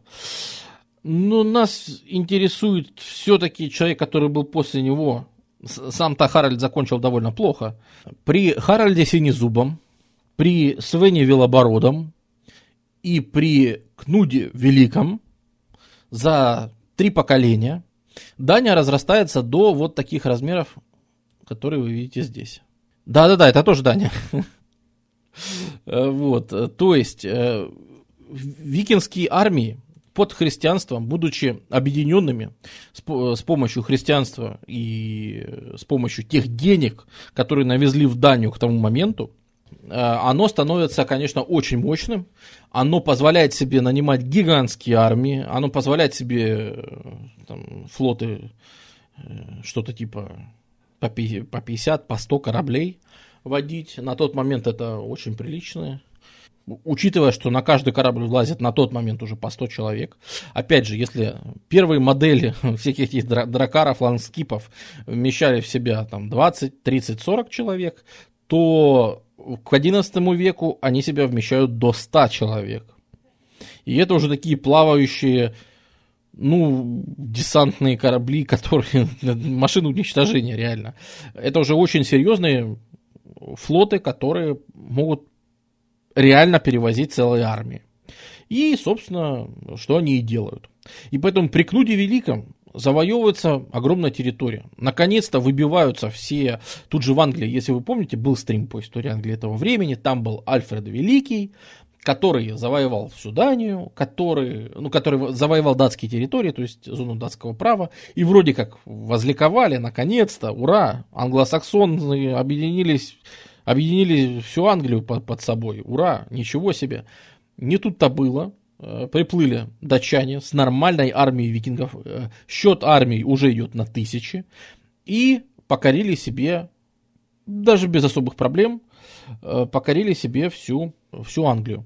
И вот тут становится важным, что и почему. Давайте разберемся. Смотрите, государство включает в себя Данию, Швецию, ну, даже, даже Норвегию, тут будет сложный момент, он будет, я не знаю, покажут, не покажут, да, покажут. Вот, даже Нор- Норвегию, то есть э, вот такое большое государство, а, или лидеры викингов правят государством, то, часть которого превосходит по развитию очень сильно э, скандинавскую родную часть. И двор Кнуда Великого, он как бы переезжает в Англию. И главное становится Англия. Он просто там ярлов э, своих подручных там детей, сводов, дядей, просто их сажают, чтобы они правили. Вот этот будет в Дании сидеть, этот будет в Швеции сидеть, этот будет в Норвегии сидеть, и все. Он так правит Скандинавией. А сам работает с Англией. Потому что в Англии, как вы помните, уже все разбито на ширы, есть шерифы, есть нормально собираемые, ну, ненормально, конечно, собираемые, но э, есть территориальное отделение, есть администрация, есть церкви везде, которые агрегируют вокруг себя, там фермерский состав, да, вы все свозите к монастырям. Почему грабят монастыри? Не только из-за блестяшек, которые мы уже сто раз обсуждали, но из-за того, что любая церковь это экономический центр региона, который вокруг нее. И поэтому Кнут, сидя в Дании, он в принципе, э, сидя в Англии, он приказывает в Дании и вообще в в Скандинавии по английскому образцу насаживается государство. То есть тут решили довольно просто. Ребята, у нас есть примеры, как все устроено вот в развитом государстве, да, который Альфред нам тут для нас под... сделал.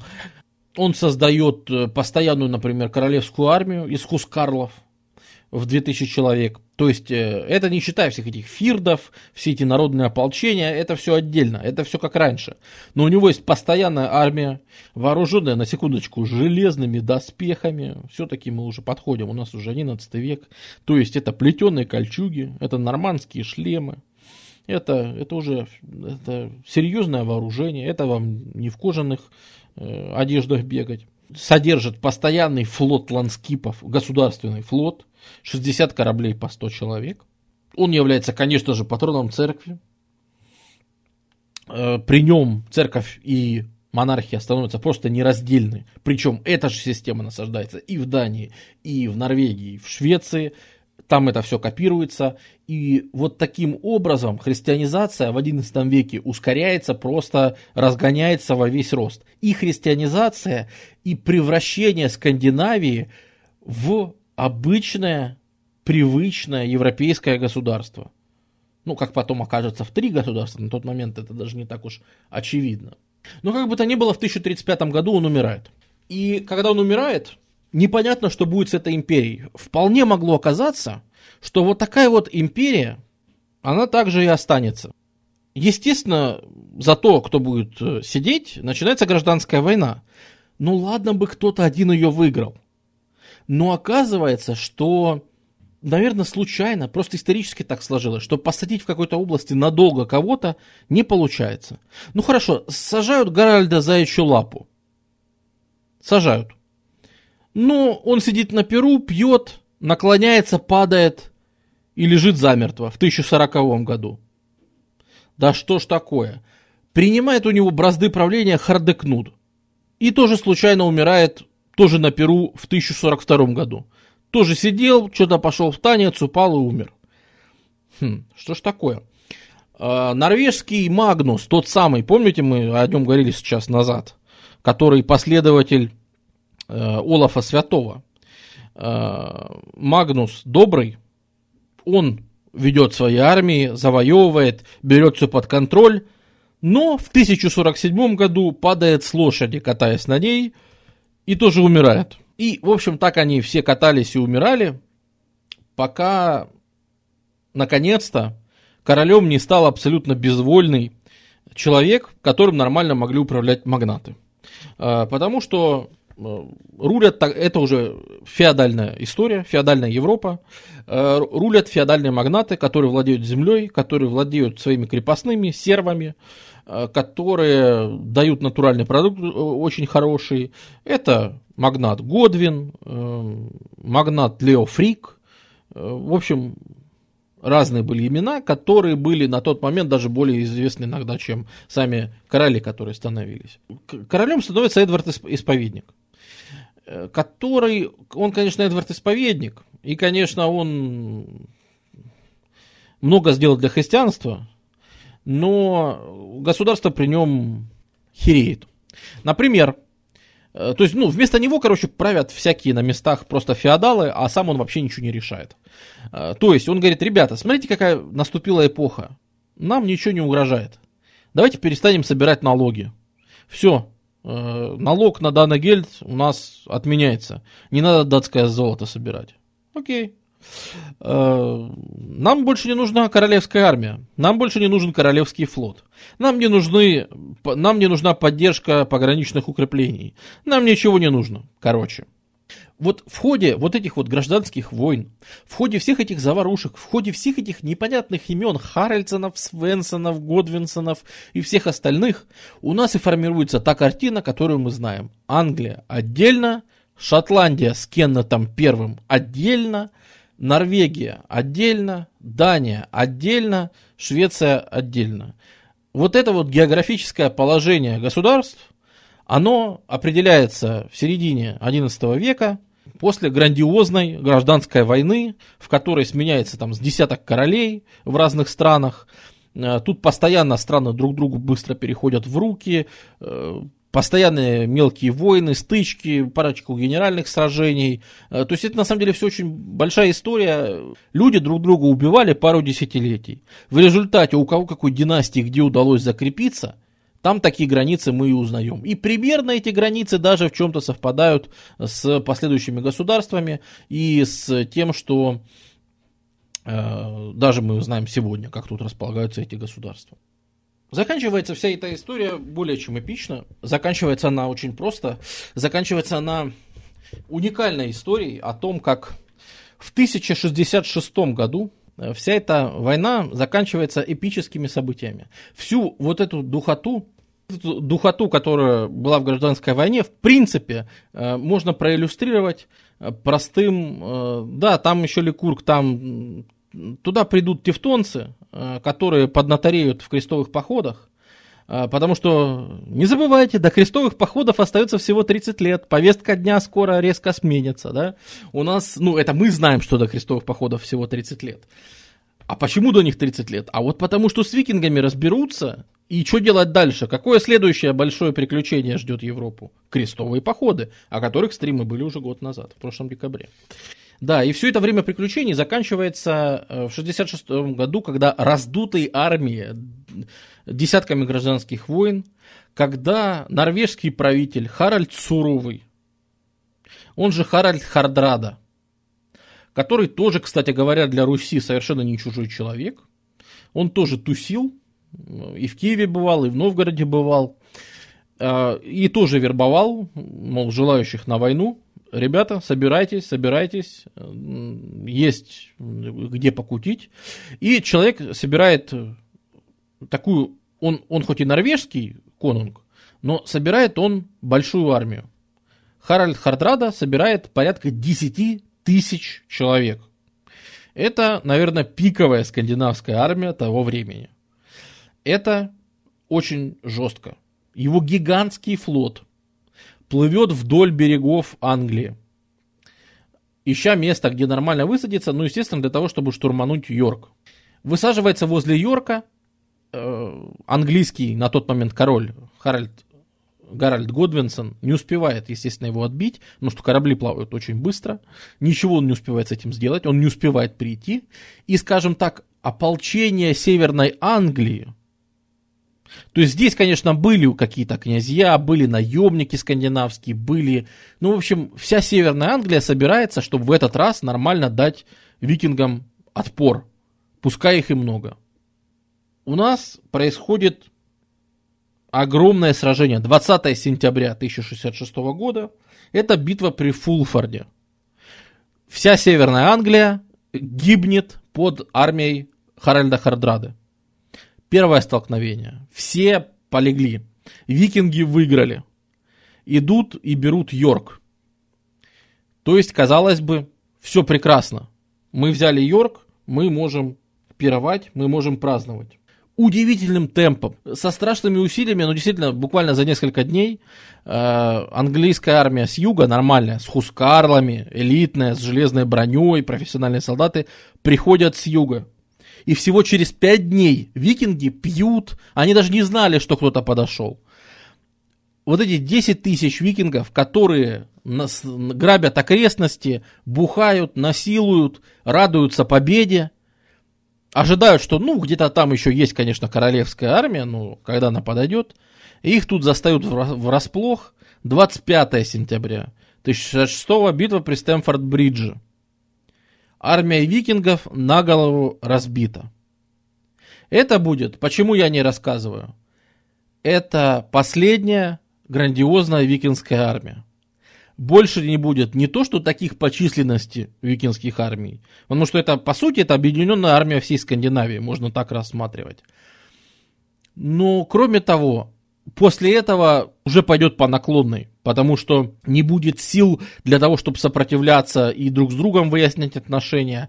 А, по сути, ни одной большой армии после этого уже очень долгое время. То есть еще будут налеты какие-то, еще будут разборки внутренние какие-то, но викинская угроза в том виде, в каком она существовала, то есть поначалу она существовала в виде налетчиков, и в принципе налетчики уже в это время особо не причиняют разрушений. Ну что-то там грабят, но вот этих вот страшных разорений городов больших торговых уже нет. От них научились отбиваться, но не научились отбиваться от викинских армий. Но вот 1066 год научились отбиваться уже и от скандинавских армий. Они их крушат, они их э, валят. Но ровно это 25 сентября. Казалось бы, победа. Англия восторжествовала, англосаксы рулят. Неужели во всей этой битве, спустя столько столетий, ограблений и всего, победителями все равно вышли англосаксы? Нет.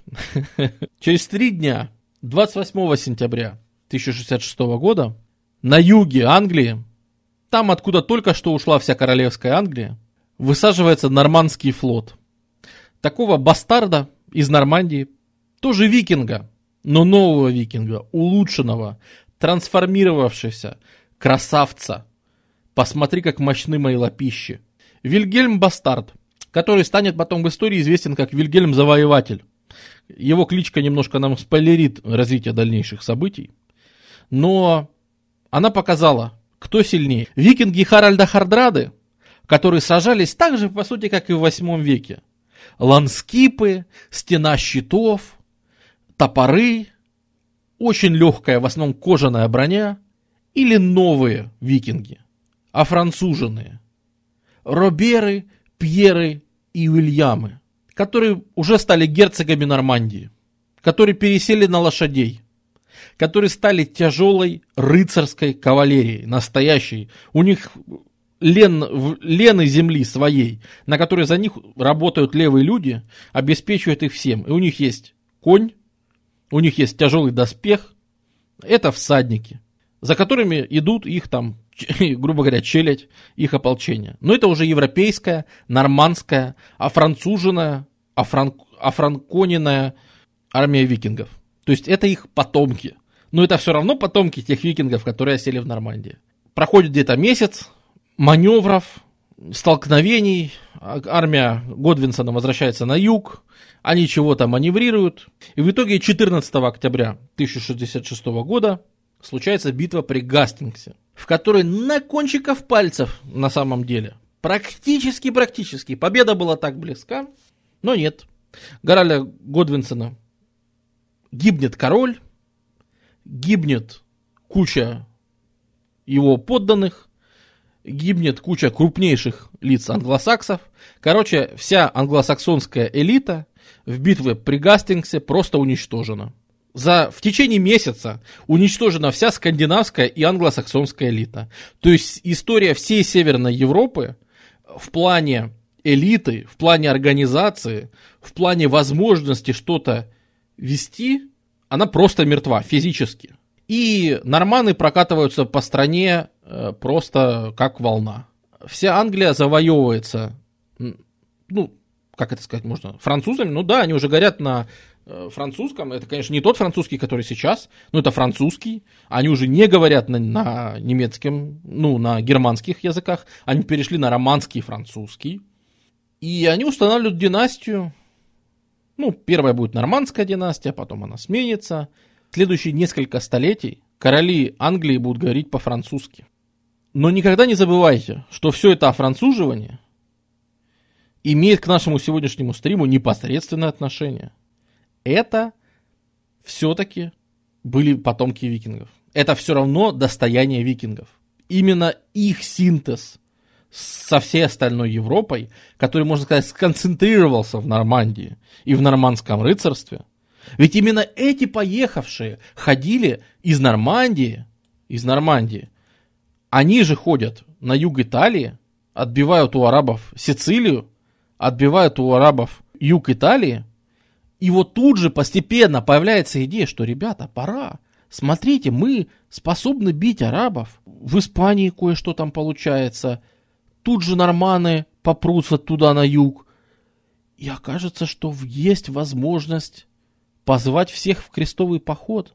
Кто будет в крестовом походе? Во многом это будут, да, они будут себя называть уже норманами, нормандские рыцарями из Нормандии, рыцарями из Англии. Но кем они будут на самом деле? Это будут частично те же потомки этих бешеных скандинавов, у которых кровь бурлит, которым все еще хочется приключений. Это те самые викинги, которые только что плавали и всех грабили. Они все еще где? Где? Мои деды плавали, вот реально деды, то есть это буквально второе, третье поколение еще викинговало, а эти вроде как уже осевшие, у них есть своя земля, на них вкалывает, они уже включены в совершенно новую европейскую формацию, Европа сильно поменялась.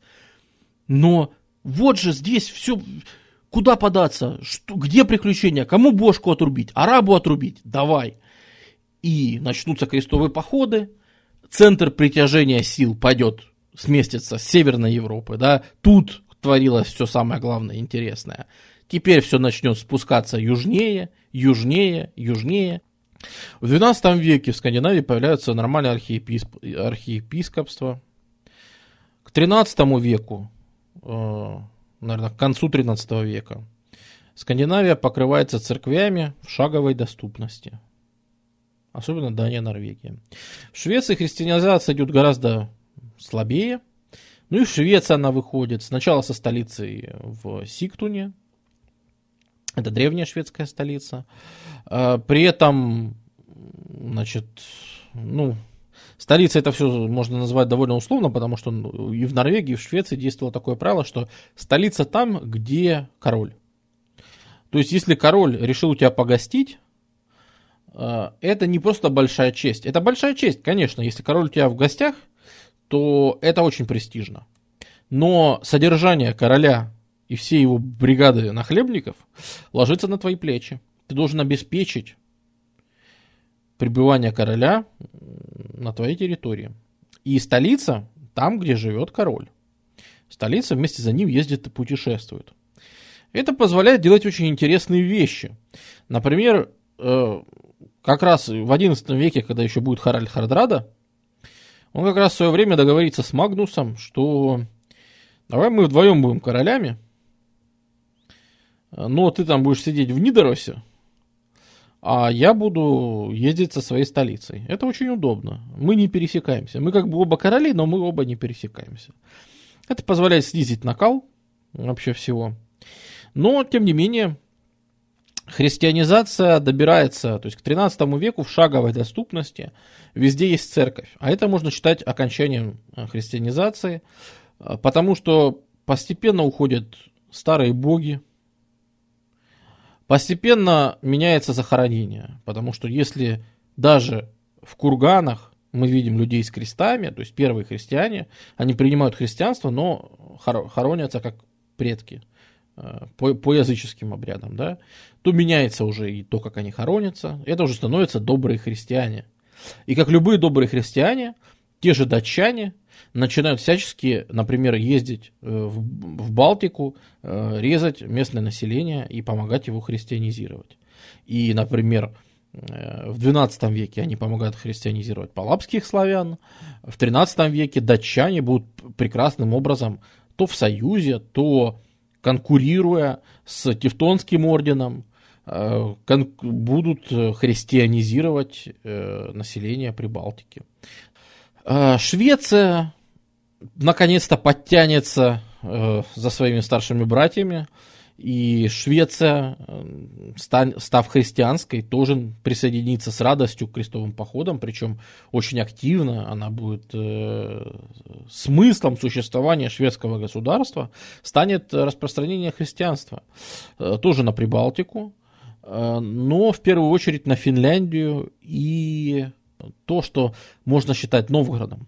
Вот эти все столкновения за Псков и все остальное, это ведь тоже события, которые к нам имеют непосредственное отношение, потому что э, в Новгороде ведь сидели люди, которые... Новгород становится большим конкурентом э, вообще скандинавам здесь. Потому что второе проявление скандинавов, вот кто-то пишет, христианство выбило из викингов всю дурь, ну, в том числе, мы уже обсуждали, что из них выбило дурь, но, извини, если вокруг христиане, то какая может идти речь о том, чтобы ты грабил соседний храм, Какая может речь о том идти, чтобы ты там спаливал церкви и все остальное?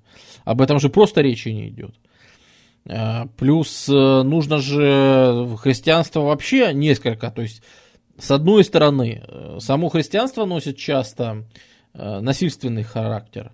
А с другой стороны, не сказать, что без христианства мир был каким-то радостным и добрым. Потому что, ну, например, христианство довольно жестко запрещает вынос детей. А, если что, то у скандинавов такой был милый обычай, ну, как и в любом, наверное, обществе, в котором туго с ресурсами для выживания, да, если ребенок болеет тяжело, его выносят на улицу. Относят, например, в лес, кладут и уходят. Например, христианство это строго-настрого это запрещает. Вот христиан тоже не пограбить. То есть для того, чтобы грабить, пожалуйста, плыви аж в святую землю после этого. Но второе есть проявление. Торговля, да, вторая страсть скандинавов это торговля. А с ней тоже все становится плохо. Во-первых, на Руси расцветает такое княжество, как Новгород, самостоятельное, э, которое начинает подминать под себя торговлю, начинает продавать пушнину, начинает сопровождать корабли, которые, ну, то есть и по флоту начинает примерно конкурировать, и, и вообще по способностям, и по торговому обороту, и все очень тут неплохо. И, по крайней мере, чем раньше викинги славились?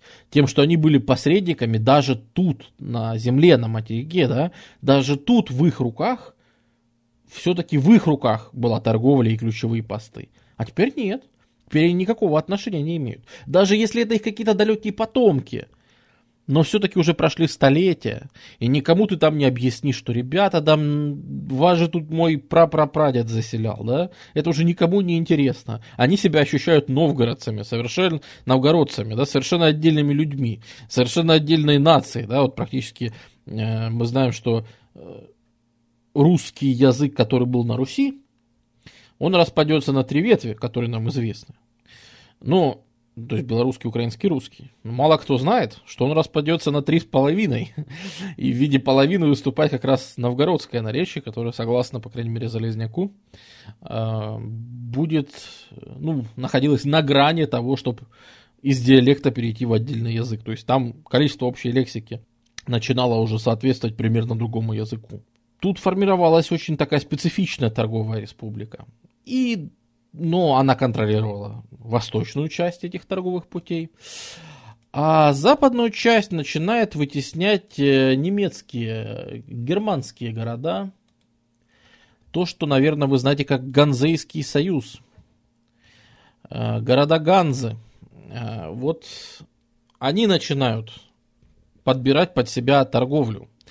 И с ними тут все интереснее, потому что в отличие от скандинавов, они завязаны не только на торговлю по берегам, а дальше уж как, как, какие племена что принесут.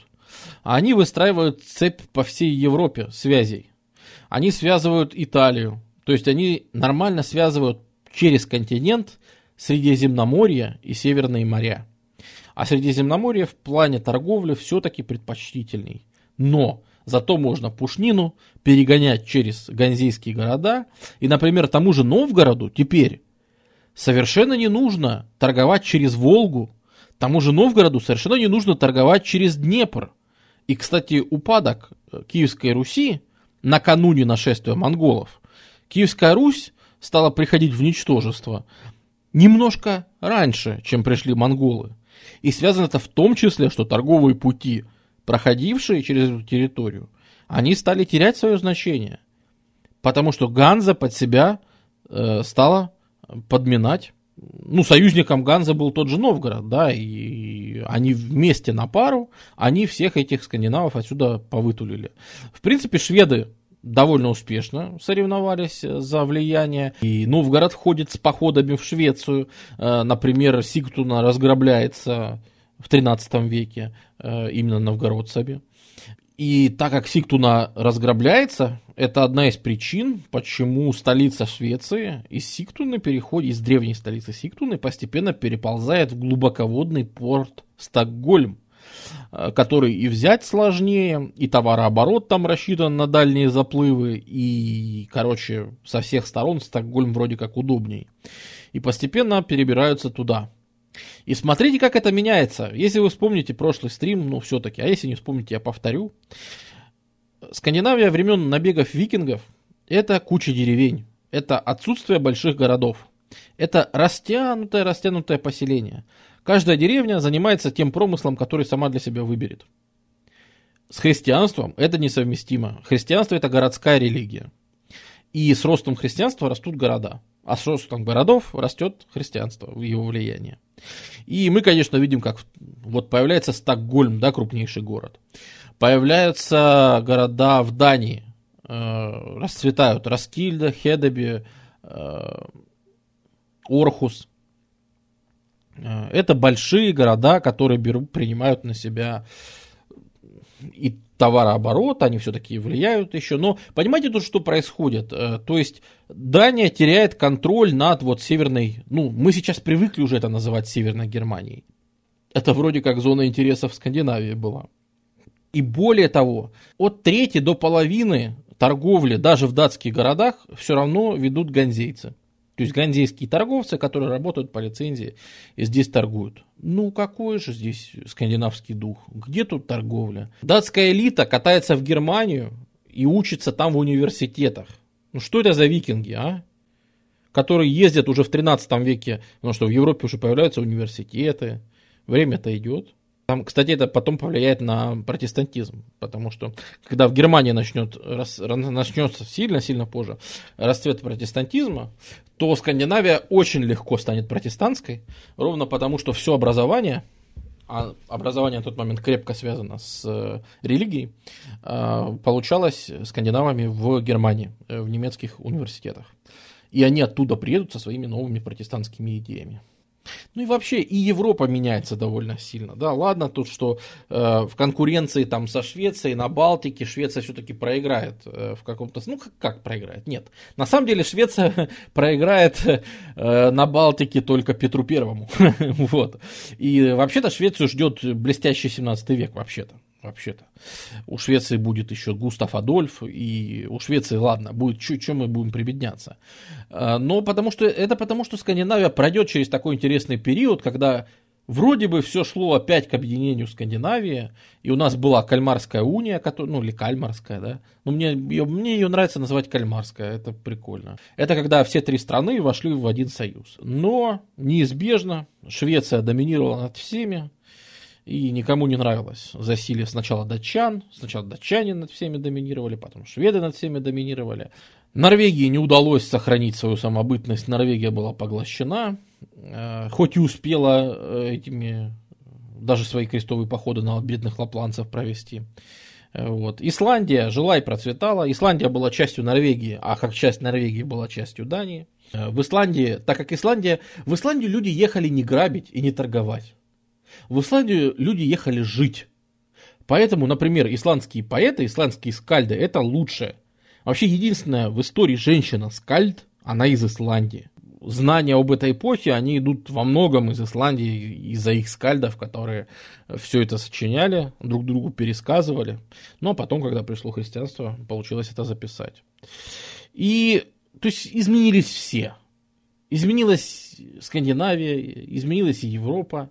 В Европе со времен распада Римской империи не росло население. Оно сначала падало века до седьмого, а потом лет 300 оно вообще не изменялось. С 11 века у нас население Европы начинает расти. И будет стабильно расти ближайшие лет 300, и за ближайшие лет 300 Европа удвоится. А что такое удвоение количества жителей? Это станет в Европе не так просторно. Еще очень просторно. Дремучие леса и прочие братья Грим, они до 19 века будут. Но все-таки потихоньку вырубываются леса, потихоньку строятся какие-то дороги, где-то заводятся жители. Пробраться незамеченной бандой для того, чтобы пограбить, Все еще можно, и банды будут, они до сих пор существуют, да, но все-таки это уже слабее, и тебе уже больше вероятности дадут отпор. Вот в столкновении с германцами у нас же будут совершенно постыдные случаи, да, когда, э, как это сказать, мэр какого-то немецкого города, когда э, какие-то датские случайные налетчики все равно кого-то у них там в городе обидели, они собирают на всеобщем собрании ополчение и идут ополчением в Данию. Вот такие вот викинги у нас в высоком средневековье, которым может, могут навалять обычные ребята из города. И Европа уже будет совсем иной. Европа станет технически гораздо более развитой.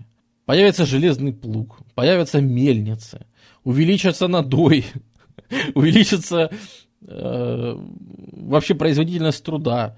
Европа станет Европой. А Скандинавия ее неотъемлемой частью. Вот такое вот интереснейшее время э, в истории Европы. Э, на мой взгляд, средние века, в том числе и ранее, то есть темные, они интересны вот как раз этим. Э, в них нет изящных идей. В них все очень просто, грубо и в лоб. Есть в этой прямоте какой-то шарм. А еще здесь множество довольно мрачных вещей и не очень красивых. А в этом есть своя эстетика. Мрач... Это... Европейская Европа – это эстетика мрачных и некрасивых вещей. Такие вот дела. Спасибо вам всем Заходите еще. Жду вас всех на стримах. До новых встреч.